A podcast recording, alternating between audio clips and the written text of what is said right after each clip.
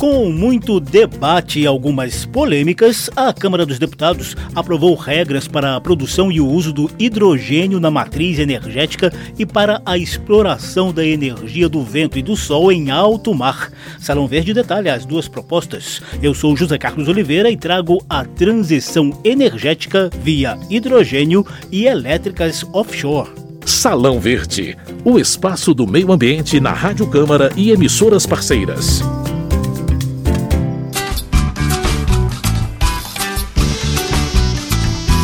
No fim do ano, a Câmara dos Deputados conseguiu produzir alguns consensos em torno de dois itens da chamada transição energética: o hidrogênio de baixa emissão de carbono e os parques eólicos e solares em alto mar, também chamados de offshore. A ideia é regulamentar fontes de energia que garantam o desenvolvimento econômico com menor emissão de gases do efeito estufa. A aprovação na Câmara rolou durante os preparativos para a COP28, a Conferência da ONU sobre Mudança do Clima, em Dubai, nos Emirados Árabes. Tudo ainda vai passar pela análise do Senado e, mesmo que seja aprovado por lá sem alteração, ainda dependerá da sanção do presidente da República para virar lei. Como tem muita novidade e algumas polêmicas nesses temas, Salão Verde vai esmiuçar os dois projetos de lei e mostrar os debates que ambos provocaram entre deputados e representantes da sociedade civil e especialistas.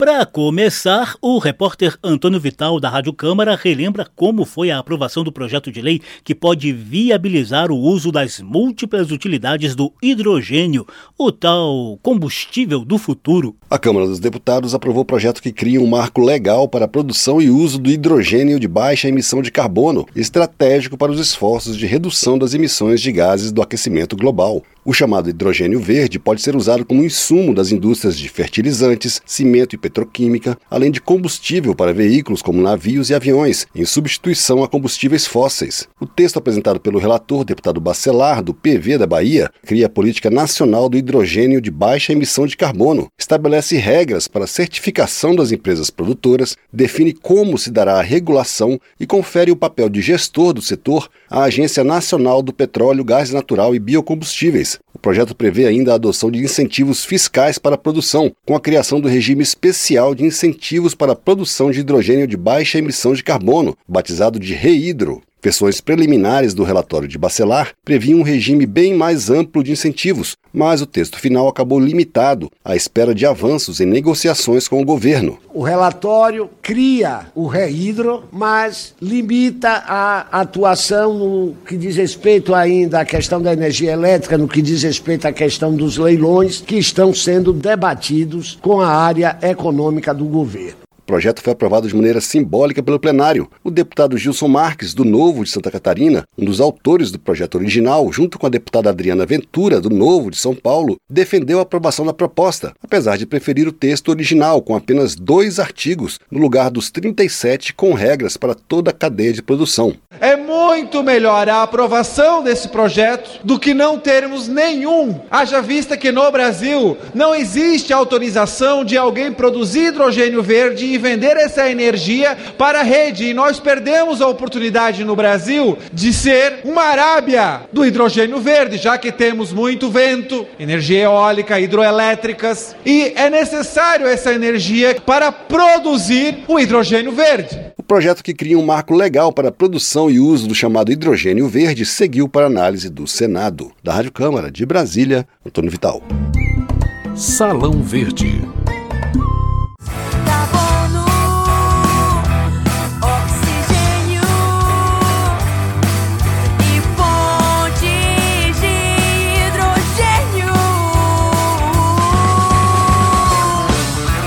Verde já acompanha esse papo de hidrogênio há um tempinho. Em 2022, fizemos uma edição exclusiva sobre o tema, tomando aulas com o presidente da ABH2, Associação Brasileira de Hidrogênio, criada em 2017.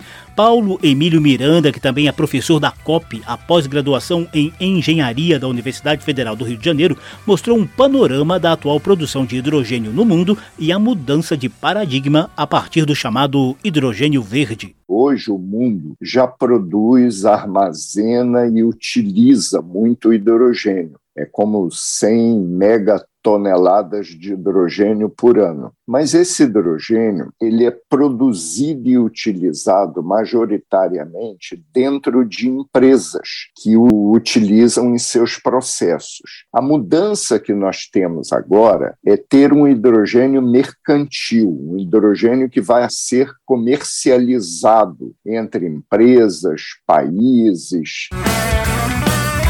O relator da proposta da Política Nacional de Hidrogênio de Baixa Emissão de Carbono, o deputado Bacelar do PV da Bahia, vai nos trazer agora mais detalhes sobre o texto aprovado na Câmara dos Deputados. Você percebeu na fala do presidente da ABH2 que o hidrogênio pode ser produzido a partir de variadas fontes. Ainda tem muita gente que associa essas fontes a cores. Por exemplo, hidrogênio cinza ou marrom produzido a partir de combustíveis fósseis altamente poluentes, hidrogênio azul vindo do vapor do metano hidrogênio verde produzido a partir de fontes limpas de energia e considerado o combustível do futuro em tempos de mudanças climáticas.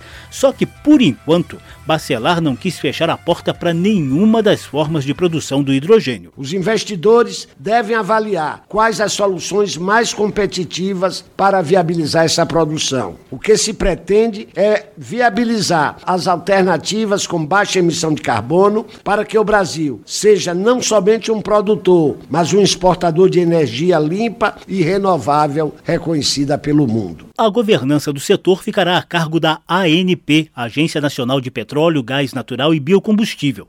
Mas como a produção de hidrogênio é alvo de constante avanço tecnológico, Bacelar sugere a adoção do chamado Sandbox, Trata-se de um mecanismo que possibilita a flexibilidade regulatória para novos arranjos produtivos. Para que isso não demande todo um processo altamente burocrático, a gente flexibiliza no sandbox essas situações. Com base em estudos macroeconômicos, o deputado Bacelar projetou vantagens financeiras para o Brasil com a produção do hidrogênio. Um impacto no PIB brasileiro de até 7 trilhões de reais até 2050. A adição de energia renovável é equivalente a duas vezes a atual capacidade instalada do Brasil. Superávit de 693 bilhões de reais até 2050, equivalente a 4% da demanda global de hidrogênio.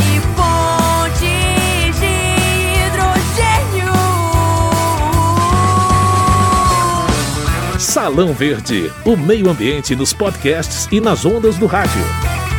O programa de hoje traz os consensos que a Câmara dos Deputados conseguiu construir pertinho da COP28 em torno de dois temas importantes na necessária transição energética em tempos de mudanças climáticas: a Política Nacional do Hidrogênio de Baixa Emissão de Carbono, da qual a gente acabou de falar, e a energia elétrica offshore, ou seja, o aproveitamento energético do vento, do sol, das ondas e de outras fontes em alto mar. As eólicas offshore são as que estão em maior grau de desenvolvimento, só à espera de regulamentação para serem implementadas. Esse debate já foi um pouquinho mais polêmico. O repórter Antônio Vital, da Rádio Câmara, acompanhou a votação no plenário da Câmara. O plenário da Câmara aprovou o projeto que regulamenta o processo de autorização e instalação de usinas de geração de energia elétrica, como eólica e solar, em alto mar. Entre outras mudanças na legislação, a proposta permite estudo menos rigoroso que o de impacto ambiental, caso os impactos do empreendimento não sejam considerados graves, mas prevê responsabilização da empresa em casos de danos causados a pessoas, ao meio ambiente e à plataforma continental. O projeto provocou discussão em plenário com a inclusão de dois artigos no projeto original. Um deles prorroga até 2050 a compra de energia gerada a partir do carvão mineral, prazo que venceria no fim do ano. O outro prevê a contratação de energia de termoelétricas a gás natural para o sistema elétrico nacional. O início da COP28, a Conferência da ONU sobre Mudança do Clima em Dubai, nos Emirados Árabes, fez com que deputados de diversos partidos criticassem a inclusão dos dois dispositivos. Foi o que disse o deputado Hugo Leal, do PSD do Rio de Janeiro. Com relação a eólicas offshore, nenhum problema. Mas, por exemplo, o carvão é uma energia suja. O relator da proposta, deputado Zé Vitor, do PL de Minas Gerais, justificou as medidas como necessárias para o bom funcionamento do setor elétrico do país no período de transição para para fontes renováveis. Ele explicou que a prorrogação do prazo de funcionamento das termoelétricas a carvão foi um pedido de deputados de Santa Catarina, estado produtor de carvão, que alegaram a necessidade de mais tempo para adaptação do setor, que emprega 20 mil pessoas. Não são novas térmicas a carvão que estão funcionando, são térmicas que estão em operação e que por um período curto agora terão seus contratos vencidos. Nós não estamos estimulando ou permitindo que novas unidades sejam instaladas. O sistema está em transição e é necessário ainda que o sistema esteja equilibrado e essas unidades são importantes para um todo como sistema. O deputado Ivan Valente, do PSOL de São Paulo, criticou também a contratação de termoelétricas movidas a gás natural. Tem duas propostas aqui. Uma é o povo pagar o transporte para lobistas da indústria do gás. Isso nem devia constar num projeto de eólicas offshore. Nunca deveria constar, hein? mas não podemos ter a contradição dentro do próprio projeto. Isso só interessa a lobistas do retrocesso da energia limpa no nosso país. O deputado Carlos Zaratini, do PT de São Paulo, disse que o governo não tem compromisso em sancionar as alterações feitas no texto. Da Rádio Câmara Câmara de Brasília, Antônio Vital. Salão Verde. Como era de se esperar, rolou muita crítica à inclusão de benefícios para o carvão e para as termoelétricas a gás natural no projeto de lei que tratava de energia offshore. A Frente Nacional dos Consumidores de Energia chegou a divulgar nota para manifestar indignação com mais subsídios ao poluente carvão. A bancada do PSOL pediu oficialmente que o Senado exclua do projeto de offshore todas as referências ao carvão sob argumento de contrariedade com os objetivos de proteção ambiental e transição energética renovável a própria instalação de parques eólicos e solares em alto mar tem impactos que costumam dividir opiniões entre os ambientalistas. A gente fez uma edição recente de Salão Verde sobre o tema. Dirigente da articulação Povos e Luta do Ceará, Karine Santos manifestou a preocupação com os reflexos dessa produção energética em área ocupada por pescadores artesanais. O discurso catalogando a energia eólica offshore como uma fonte de energia limpa e sustentável perde o efeito quando nos deparamos com a realidade dos problemas que afeta a vida das comunidades, que tem a pesca artesanal como a base de sua atividade econômica, cultural e de subsistência caberá ao IBAMA o licenciamento ambiental dos futuros parques eólicos offshore. Hoje, existem cerca de 100 projetos em análise. Um dos coordenadores de licenciamento do órgão, Breno Bispo, citou dificuldades e desafios na conciliação ambientalmente sustentável de diferentes atividades em alto mar. E por isso, ele defende que previamente as autoridades concluam o chamado planejamento do espaço marinho. Tem determinados monitoramentos que eles precisam ser realizados por cinco anos para ser apresentado pelo IBAMA. E agora a gente está na questão de discutir como vai ser feito a gestão desses impactos. Então, a estrutura desses aerogeradores tem concepções diferentes que são mais ou menos impactantes para pesca, para ruído, para a profundidade do leito marinho. Você tem a disputa territorial entre os próprios parques eólicos e os outros usos que você tem da área área, que você tem navegação, exploração de petróleo, pesca artesanal, rotas de navegação. E para isso tudo é necessário fazer um planejamento marinho que, a princípio, não é papel do IBAMA fazer, mas que, se nada for feito, este conflito vai ter que ser solucionado na esfera do licenciamento ambiental, que é o que a gente não deseja. A gente espera que tenha um órgão colegiado que realize o planejamento espacial marinho e, com isso, vários impactos, como poluição visual, emissão de ruído, conflitos com áreas de pesca sejam solucionados neste momento. O projeto de lei aprovado na Câmara prevê que o licenciamento ambiental das áreas para exploração de energia elétrica em alto mar deverá observar os resultados do planejamento espacial marinho. Vento, ventania, me leve pra onde nasce a chuva, ilustraram o programa de hoje trechos das músicas Vento Ventania, de Álvaro Beni, Bruno Coelho, Miguel e Sheik, com Biquíni Cavadão, Pontes de Hidrogênio, cantada e composta por Lilian Lee.